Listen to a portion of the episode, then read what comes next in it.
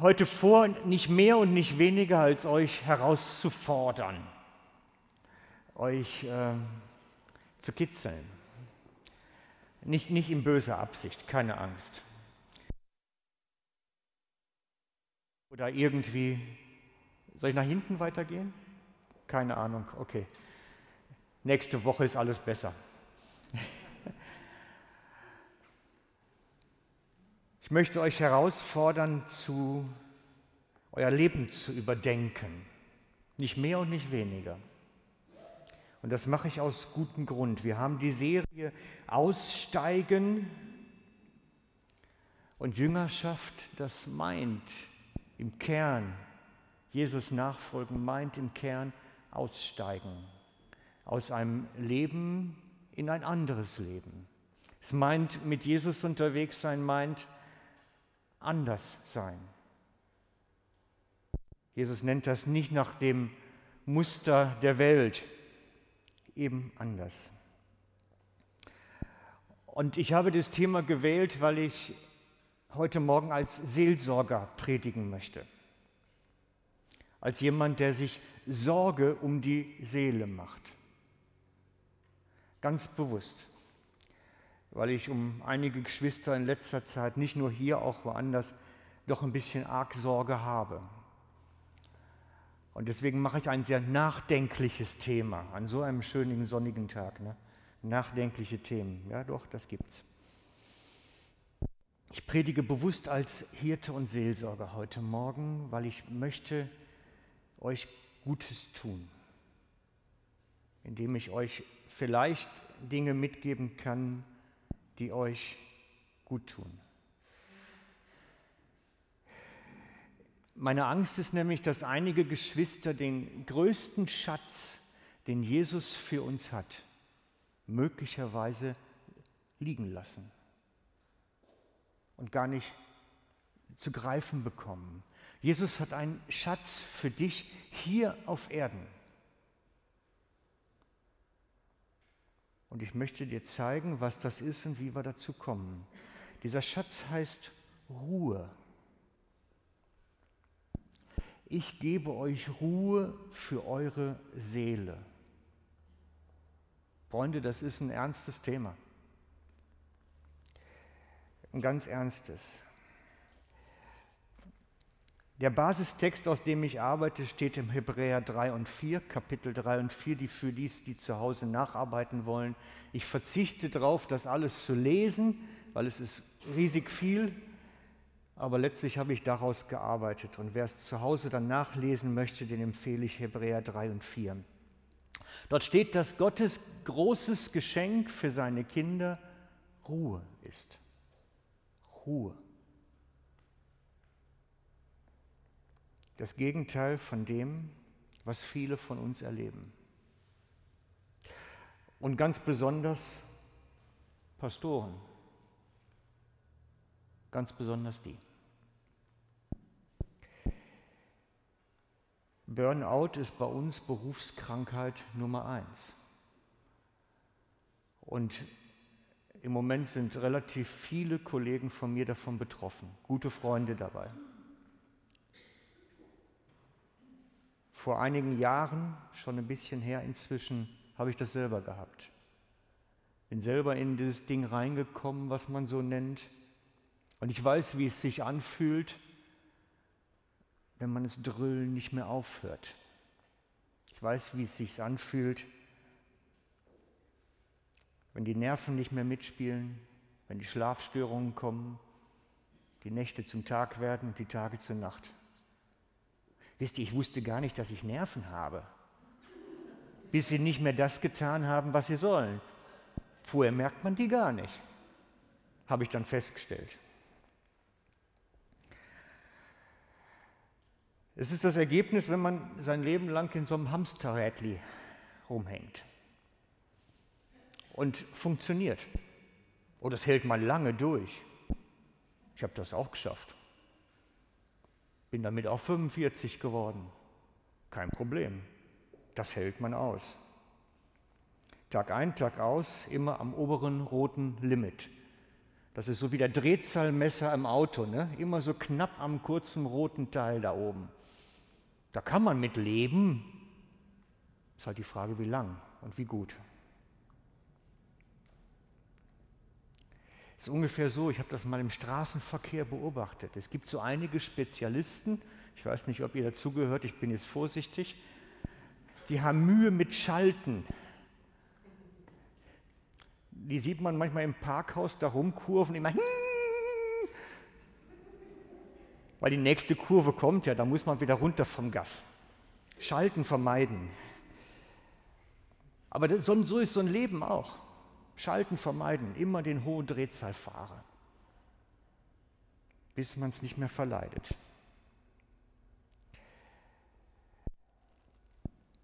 Es gibt Menschen, Geschwister und auch Pastoren, die versuchen einfach alles aus sich und aus ihrem Leben rauszuholen. Wie einen Schwamm, den man ausquetscht, um zu gucken, ob da noch ein paar Tropfen dann drin sind.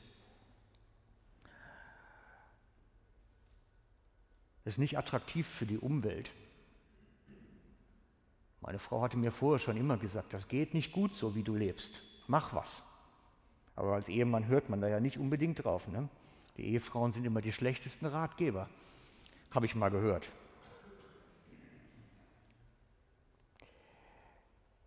Und dann lernt man die Zentrifugalkräfte kennen. Ich weiß nicht, ob ihr die kennt, Zentrifugalkräfte. Ich zeige euch das mal. Ich habe ein kleines Video dazu gefunden, in der Hoffnung, dass das technisch alles funktioniert. Startet er? Noch nicht. Jetzt.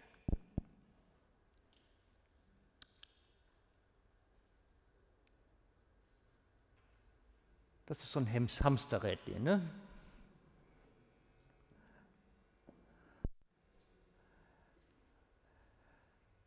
Genau. Und jetzt versucht er gleich anzuhalten, weil er merkt, es wird zu schnell. Genauso sieht das aus. Wenn man merkt, es geht zu schnell, haut es einen raus. Das sind Zentrifugalkräfte. Und so sieht das oftmals im Leben dann auch aus, solche Kräfte. Dann haut es einen raus und dann geht nichts mehr. Ich habe im Moment einen Kollegen in Zofingen, den hat so bös erwischt, der wird wohl nie wieder einsteigen können. Der hat einen Burnout gehabt, jetzt inzwischen den dritten oder vierten Rückfall. Jetzt verhandeln sie mit der IV, dass er komplett aussteigt. sind diese Kräfte. Man kann so nicht leben. Man kann es eine Zeit machen, das funktioniert. Die Schwierigkeit ist, wenn man merkt, es ist zu spät, kriegt man es kaum noch angehalten. Die Gefahr, dass es einen rausschmeißt, ist so riesig groß. Und ich halte diese Predigt ganz bewusst heute Morgen als Seelsorger, als jemand, der sich Sorge um deine Seele macht. Als jemand, der sich Sorge um dich macht und sagt, ich möchte nicht, dass das mit dir und deinem Leben passiert. Ich möchte das nicht. Die Gefahr ist riesengroß. Bis zu einem gewissen Punkt kann man bremsen. Und wenn man darüber hinausgeht, kann man machen, was man will, dann haut es einen raus.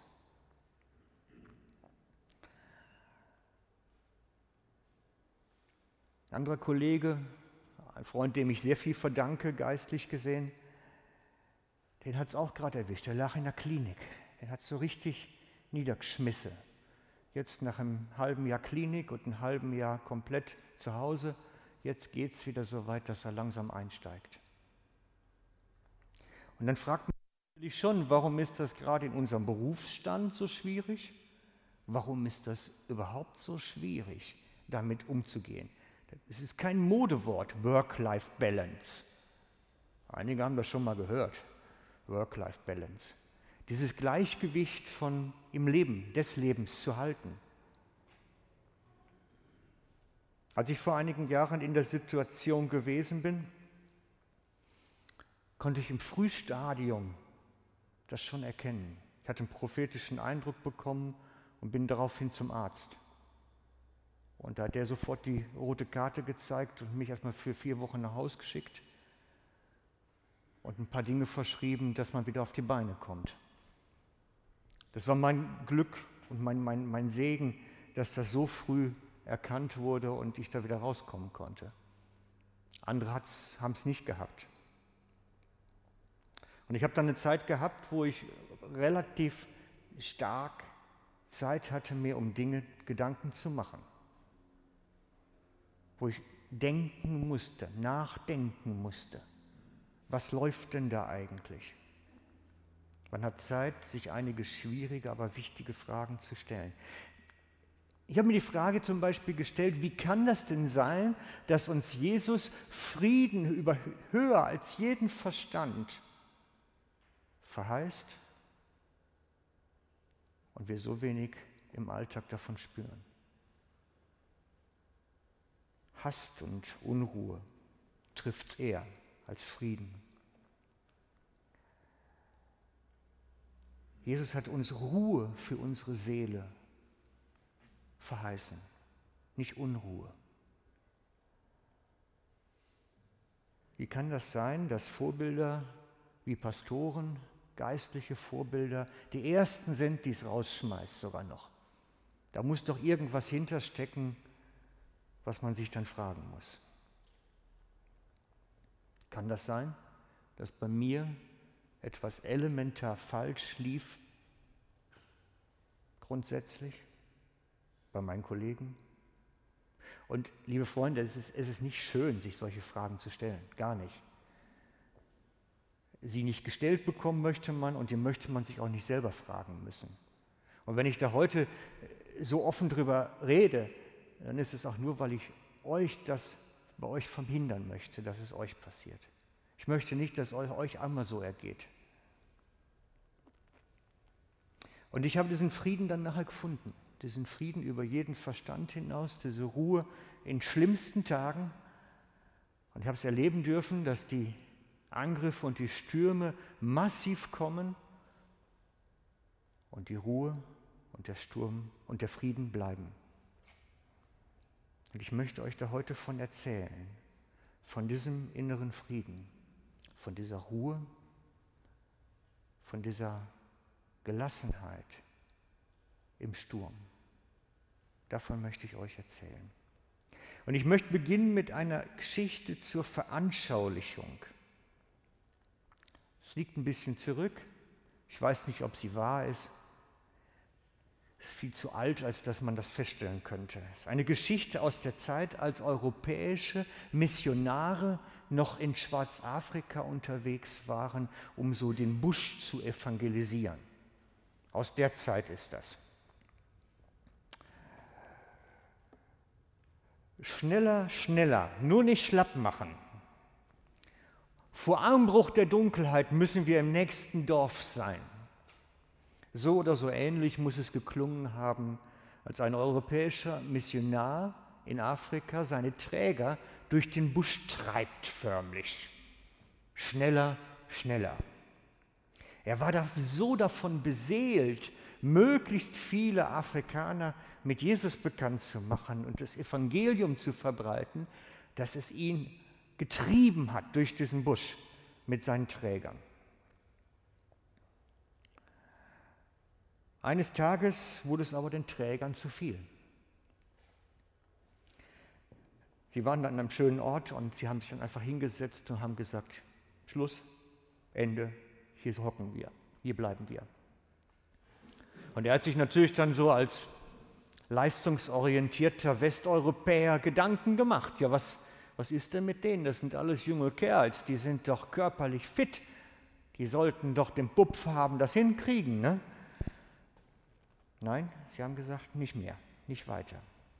Er verstand die Welt nicht mehr und sie erklärten, die Schwarzen erklärten ihm dann, wir waren zu schnell wir waren zu schnell. Unser Körper ist hier, aber unsere Seele ist noch da ganz hinten. Wir müssen hier warten, bis die Seele nachkommt. Freunde, das ist eine ernstzunehmende Geschichte. Die Seele hat ihre eigene Zeit. Sie ist nicht genauso schnell wie unser Körper. Und wenn wir zu rassig leben, kann das passieren, dass die Seele noch zurückhängt und nicht recht nachkommt. Manchmal spürt man das, wenn man an einem fernen Ort in Ferien gewesen ist. Mir ist es so gegangen, als wir mal im ähm, Golf von Mexiko gewesen sind, im Winter hier. Hier war November und wir saßen da in der schönsten Sommer unter Palmen im Golf von Mexiko. Und dann hockst du dich ins Flugzeug, fliegst ein paar Stunden und stehst im Schnee. Und da hatte ich auch das Gefühl, irgendwie bin ich jetzt im falschen Film. So schnell konnte man gar nicht umschalten. Manchmal hat man das natürlich auch, wenn so eine Woche sehr voll ist dass man das Gefühl hat, was war gestern nochmal? Mit wem hast du gestern überhaupt geredet? Schon wieder vergessen. Vorgestern ist ja Lichtjahre entfernt. Die Seele kommt nicht nach. Das ist gefährlich. Ein ganz gefährlicher Zustand, wenn wir schneller sind, als es gut ist für uns. Wir sind so davon getrieben, schnell zu sein möglichst viel reinzupressen in den Tag, dass es uns fast den Deckel lupft. Da kommt die Seele nicht mehr hinterher. Für mich war diese Geschichte eine recht wichtige Erkenntnis in meinen schweren Tagen. Meine Seele hat ein eigenes Tempo. Und wenn ich das ignoriere, nehme ich Schaden. Dann nehme ich Schaden. Ich möchte eine Geschichte erzählen, die Jesus seinen Jüngern erzählt hat. Ihr könnt sie mitlesen oben auf, dem, auf der Wand. Ist nicht im Alten Testament, da kommen auch immer Schriften auf der Wand. Wir machen das hier technisch. Die Schrift auf der Wand. Nun trug er, also Jesus, ihnen dieses Gleichnis vor. Die Felder eines reichen Mannes hatten viel getragen. Da dachte er bei sich, was soll ich tun? ich habe keinen Platz, wo ich meine Ernte unterbringen kann. Dann sprach er, so will ich's machen. Ich lasse meine Speicher niederreißen und größere bauen. Dort bringe ich die ganze Ernte und meine Habe unter. Und dann sage ich zu meiner Seele, liebe Seele, du hast auf viele Jahre reichen Vorrat. Nun Ruhe. Iss und trink und freue dich des Lebens. Gott aber sprach zu ihm, du Tor, diese Nacht noch soll dir deine Seele abgefordert werden. Was bleibt dann von allem, was du dir aufgespeichert hast? So geht es einem, der sich Schätze sammelt und dabei nicht reich ist in Gott oder für Gott. Jesus geht auf diese Problematik ein. Ein Mann hat Zeit seines Lebens gekrampft um so viel Schatztum zusammenzutragen wie möglich. Und als er den Moment erreicht, wo er das Gefühl hat, jetzt kann ich für den Rest meines Lebens davon leben und diesen Zustand genießen möchte, er nennt es seiner Seele Ruhe geben. Er will jetzt aussteigen aus dieser Trommel zum Rennen und will sagen, jetzt stopp, jetzt mache ich Ruhe. Da sagt Gott, jetzt ist es zu spät. Punkt. Das ist eine ganz bittere Geschichte. Eine ganz bittere Geschichte.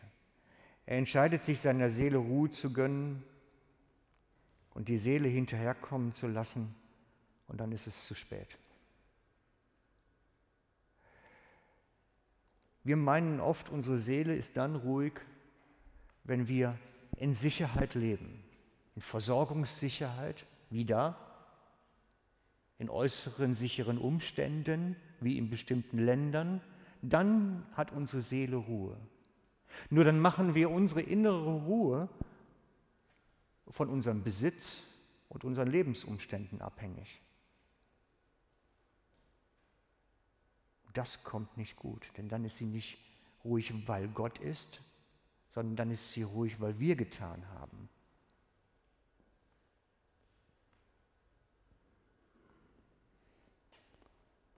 Darum sagt Jesus an anderer Stelle, denn was hat ein Mensch davon, wenn er die ganze Welt gewinnt, aber seine Seele ich sage jetzt mit meinen Worten, auf der Strecke bleibt. Seine Seele auf der Strecke bleibt. Was hat er davon? Und ich glaube, das ist eine der ganz großen Gefahren, in der wir stecken. Dass wir irgendwo unterwegs sind, unsere Seele nicht mehr hinterherkommt. Weil wir ein Tempo anschlagen, was immer so am oberen roten Bereich rum manövriert. Und wir Christen, wir stehen in einer besonderen Gefahr. Da drin. Eine Gefahr, die noch größer ist als in der Welt. Und die Pastoren noch mal extra. Denn wir versuchen, den Tag maximal auszukaufen. Hat ja Jesus schließlich gesagt, kauft den Tag aus. Dann packen wir noch mehr da rein, weil wir wollen ja gut sein. Verpacken das dann geistlich heroisch. Oh, wir sind die Helden, wir schaffen das. Wisst ihr, wo das Problem ist? Wir versuchen jeden Tag das zu tun, was Gott uns aufs Herz legt. Dann versuchen wir noch zusätzlich das, was die Welt an uns heranträgt. Und dann versuchen wir noch das zu machen, was wir selber uns als Lasten aufbürden. Und das Paket wird zu viel. Das Paket wird einfach zu viel. Und weil wir als Pastoren natürlich ganz besondere gute Vorbilder sein wollen, haut es uns dann nachher da nieder. Leider ist die Seele auf der Strecke geblieben, irgendwo unterwegs. Wir sind in einem riesigen Hamsterrad und meine Kollegen und ich sind da besonders von betroffen. Die Vorbilder versagen als Erste, weil sie das Paket nicht mehr tragen mögen. Dabei sagt Jesus eigentlich, das Joch, das ich euch auflege, ist leicht. Und was ich von euch verlange, ist nicht schwer zu erfüllen. Nee, ist es ja auch nicht. Nur mit dem, was wir noch dazu tun, wird es zu viel. Da ist das Problem. Wir packen uns ein Joch selber auf, was kaum zu tragen ist. Wenn wir nur das täten, was Jesus sagt, dann wäre es ja leicht. Warum kriegen wir das nicht hin? Einfach nur aus dem zu leben, was Jesus uns so aufträgt und den anderen Zeug mal sein lassen. Einfach sagen, was interessieren mich die Erwartungen der anderen? Hauptsache, ich habe die Erwartung, Jesus zu erfüllen. Das ist doch wichtig. Was interessiert es mich?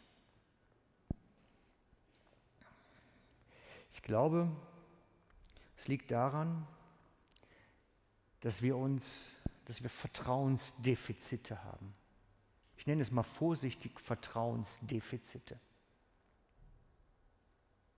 Glaube ich das wirklich, dass das, was Jesus mir aufträgt und er mir sagt, dann ausreichend ist? Glaube ich das, wenn er sagt, ich kümmere mich um dich, dass das ausreichend ist? Wir gehören nämlich alle zu der Kategorie und ich, ich sichere selber auch noch ein bisschen ab. Ich sichere auch noch selber ein bisschen. Und das macht uns nachher fertig. Das macht uns nachher fertig. Es ist ein Vertrauensproblem, dass wir uns noch zusätzlich selber aufbürden. Weil wir sagen, vielleicht reicht es ja nicht. Vielleicht kümmert sich der Herr ja doch nicht um mich. Hey Leute, ich weiß das selber. Das ist in mir auch drin. Das ist nicht nur was, was ich euch vorhalte, das kenne ich von mir auch. Ich mache mir auch Sorge um meine Rente.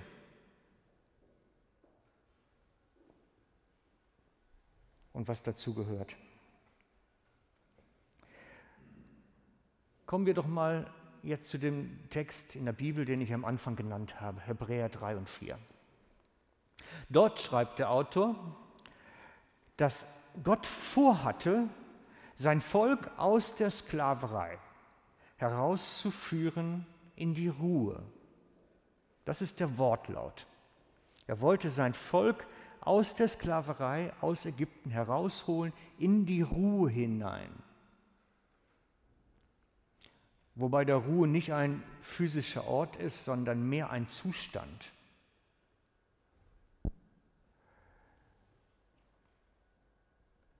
Und sie haben es erleben dürfen. Gott kümmert sich.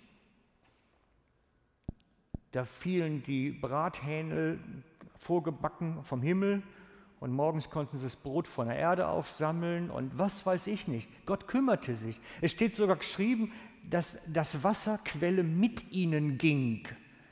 Ein Felsen, aus dem Wasser kam, ging mit ihnen. Ich habe keine Ahnung, wie das geht, so ein Wanderfelsen. Ich kenne eine Wanderdüne, aber keinen Wanderfelsen. Aber Gott kann das.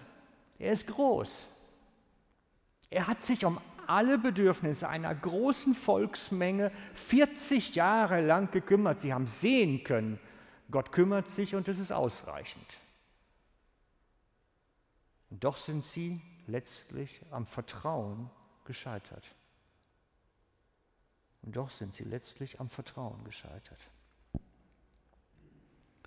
Und darum steht dann im Hebräerbrief, dieses Tür zu dieser Ruhe ist bis heute offen. Steht da wirklich von einem Zugang, von einer Tür. Ist bis heute offen für uns. Wir können Ruhe finden für unsere Seele. Jeder von uns. Es ist wirklich möglich. Wenn wir anfangen zu vertrauen dass Jesus ausreichend ist. Wenn wir lernen, aus seinem Reden zu leben, uns führen zu lassen und ihn genug sein zu lassen. Und wenn wir das selbst, unser Anteil, beginnen zu reduzieren, Schritt für Schritt. Das sind große Schritte. Wisst ihr, meine Eltern haben mich einen Satz gelehrt, und ich habe lange gedacht, der ist ja irgendwie geistlich aus der Bibel, auch wenn meine Eltern keine Christen waren. Sie sagten immer, hilf dir selbst, dann hilft dir Gott. Bis ich dann irgendwann später festgestellt habe, der steht gar nicht in der Bibel. Der ist so ungeistlich wie irgendwas. Der, das ist eigentlich ein Satz des Teufels, der führt einen völlig auf die falsche Spur. Der müsste eigentlich heißen, hilf dir nicht, damit Gott helfen kann. Eigentlich müsste es so rum heißen. Eigentlich leben wir aus Vertrauen und nicht aus Selbermachen. Aber es ist schwer. Es ist schwer. Jesus hat es versucht, seinen Jüngern beizubringen. Er hat zwischendrin mal eine Zeit gehabt, da hat er ihn getestet. Wo stehen Sie jetzt? Und hat dann gesagt, passt auf, Jungs, zu seinen Jüngern. Nehmt jetzt nichts mit und geht auf die Dörfer. Geht auf die Dörfer, verkündet das Evangelium, treibt die Dämonen aus, heilt die Kranken, geht auf die Dörfer. Und sie durften nichts mitnehmen. Das ist schon eine schwere Kost, so einen Job zu kriegen. Und da gehört auch schon Mut zu, nicht zu wissen, was, wo man abends ist oder wo man nachts schläft und unterwegs zu sein. Ich weiß nicht, ob das damals in der Zeit ein bisschen besser war als heute, aber ich könnte mir schon vorstellen, dass das auch kompliziert sein kann. Er hat ihnen versucht beizubringen, aus Vertrauen zu leben, sich leiten zu lassen.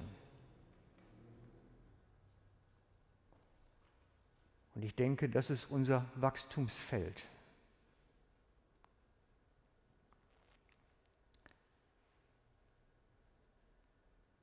Der Satz hilft dir selber, dann hilft dir Gott, wird uns dazu führen, dass wir irgendwann immer an der roten Linie laufen. Immer. Und die bauen wir erst ab diesem Pegel, wo wir da stehen, wenn wir lernen, aus Glauben zu leben. Stück für Stück, eine Stufe tiefer als die andere. Nicht radikal, so wie der da eben in der Trommel.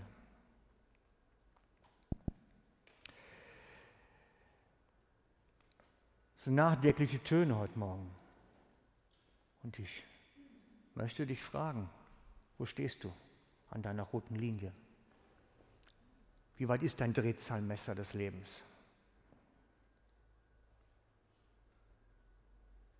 Hast du schon permanent roten Bereich? Dann kann ich dir die körperlichen Symptome runterbeten, wie die sich anfühlen. Ich weiß, wie das ist.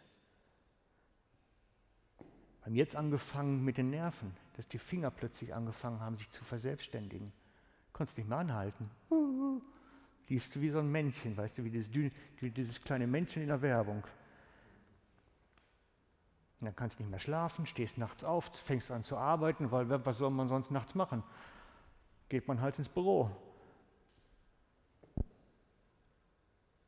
Ist nicht gut. Nicht gut.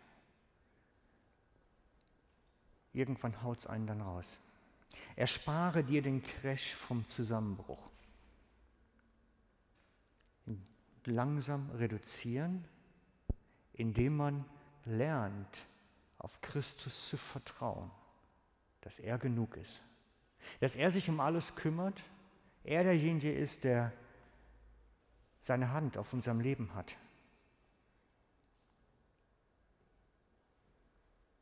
Und es wird sich Frieden ausbreiten in den Herzen. Unsere Seele wird ruhiger werden, Schritt für Schritt.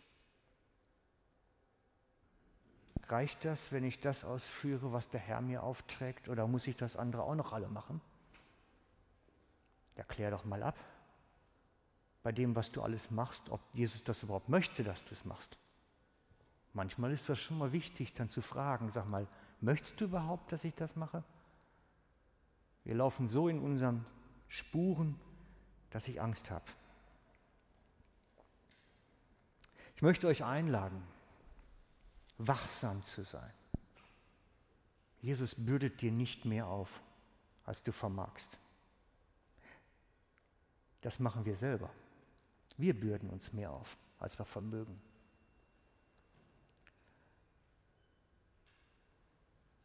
Und weil ich Sorge um eure Seele habe, möchte ich euch auch als Hausaufgabe mitgeben.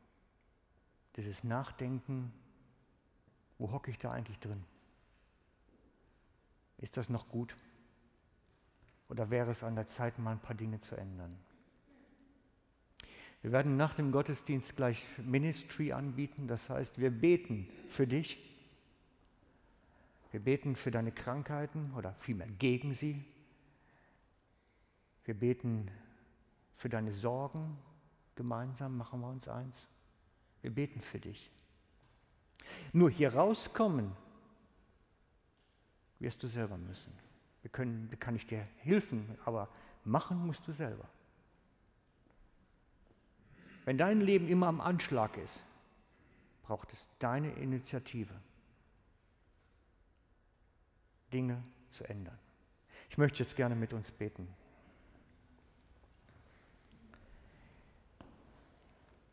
Jesus, und ich bin so froh, dass du gesagt hast, deine Last ist leicht, dein Joch ist sanft. Ich danke dir dafür, dass du uns nicht zu viel aufbürdest, dass du nicht uns fertig machen willst, sondern dass du ein liebevoller, guter Vater bist, der seinen Kindern Gutes tun möchte.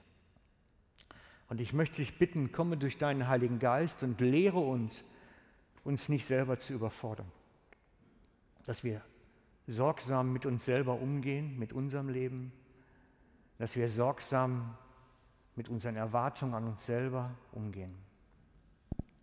Und ich möchte dich bitten, dass du uns jetzt in unserem Herzen Dinge aufzeigst und groß machst, wo du sagst, das ist nicht gut. Dass du kommst und uns Hilfestellung gibst. Zur Gestaltung unseres eigenen Lebens. Berate uns, Herr. Sei du unser Ratgeber, wenn es darum geht, Leben zu gestalten. Dass es dir zu Ehre wird und nicht so ein komisches Zeugnis in der Welt nachher wird. Komme du jetzt zu jedem Einzelnen und berühre uns, Herr. Amen.